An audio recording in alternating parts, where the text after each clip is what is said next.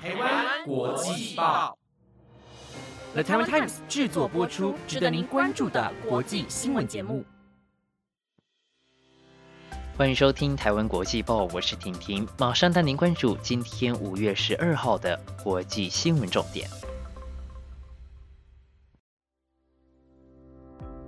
各位听众朋友，大家好，欢迎收听台湾国际报。不晓得您订阅台湾国际报了吗？按下订阅按钮，您将不会错过我们最新的节目内容。另外，也邀请您赶紧追踪我们的 IG 粉丝专业，您可以在 IG 粉丝专业上面知道更多国际名人的介绍，以及每周的重点新闻整理。赶快动动手指头订阅追踪吧。最近国内疫情出现了不明感染源，疫情警戒升至了第二级，提醒大家出门在外一定要遵守防疫规定，共同严守社区防线。首先带您来关心的是脸书的消息，相信听众朋友平常多少都会分享你喜欢的贴文，但不晓得听众朋友在分享前有没有自己先将文章详细阅读过呢？许多的假新闻就是因为我们没有先仔细的阅读，或是没有点开文章中的链接就发送分享出去，导致错误的讯息就这样慢慢的传开了。脸书针对这个问题推出了一个功能，如果用户要将自己还没有点开链接看过的新闻分享出去，在用户按下分享的瞬间，就会跳出一个视窗，鼓励用户先打开阅读，再进行共享。这个类似于 Twitter 的功能，目前只开放给全世界百分之六的安卓手机用户，正式上线的日期还不清楚。不过，由于这项功能在竞争平台 Twitter 上早就已经实施，因此也被网友吐槽说这项功能在五年前早就该推出了。也有悲观的网友认为，这项功能恐怕没有办法阻止假新闻的传播。婷婷个人认为，这项功能多少能够达到提醒的作用。不过，我相信还是会有只想分享的人。也许这项政策最终只会是防君子不防小人吧。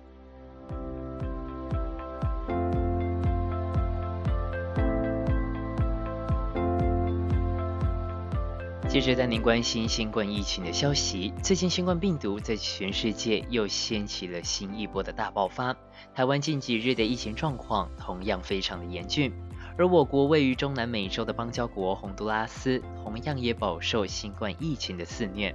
洪都拉斯总统 Hernandez 表示，已经要求我国说服美国分享提供疫苗，对于富有国家储藏疫苗的行为感到非常的失望。另外，Hernandez 也表示，虽然洪都拉斯与中国没有外交关系，不过有意愿透过阿根廷、墨西哥、智利、萨尔瓦多等国来采购中国的疫苗，也不排除会在中国设置商务办事处，因为这样最符合洪都拉斯全体人民的利益。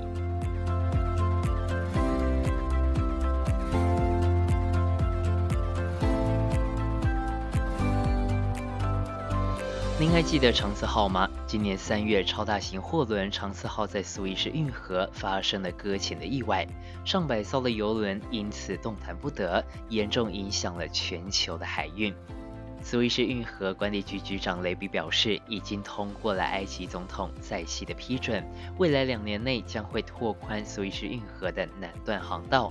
将苏伊士运河到大苦湖段三十公里的航道加宽四十公尺，加深二十到二十二公尺。拓宽计划完成后，苏伊士运河南段的航道就能够双向通行，提高运河的效率。如果又有货轮搁浅，其他货轮受到的影响也会比较小。不过，由于赔偿问题，其实目前长次号仍然停泊在埃及的大库湖区。埃及苏伊士运河管理局向长次号船东正容汽船求偿九亿美元，相当于两百五十六亿台币。由于迟迟无法达成共识，运河管理局决定释出善意，降低赔偿金到六亿美元，约新台币一百六十八亿元。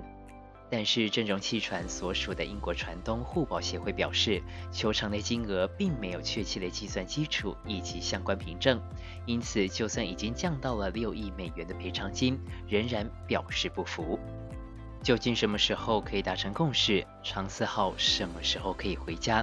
也许还需要一段时间了。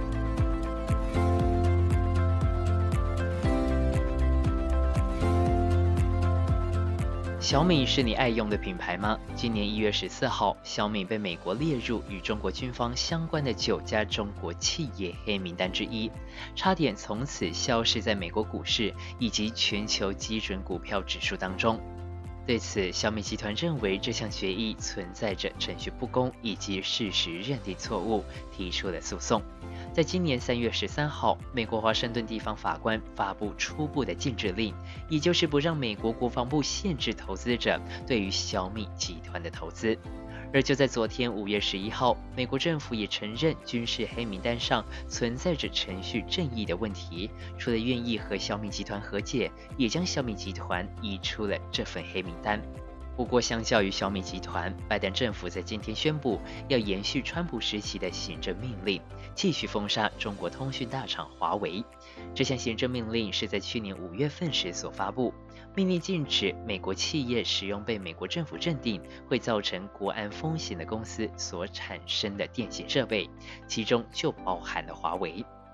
这次美国总统拜登决定继续封杀华为，相信对于华为来说一定会有所影响。不过，美国封杀华为的目的真的是因为国安问题吗？还是害怕通讯技术被超越，再也不是由美国领头呢？在下方留言说说你的看法吧。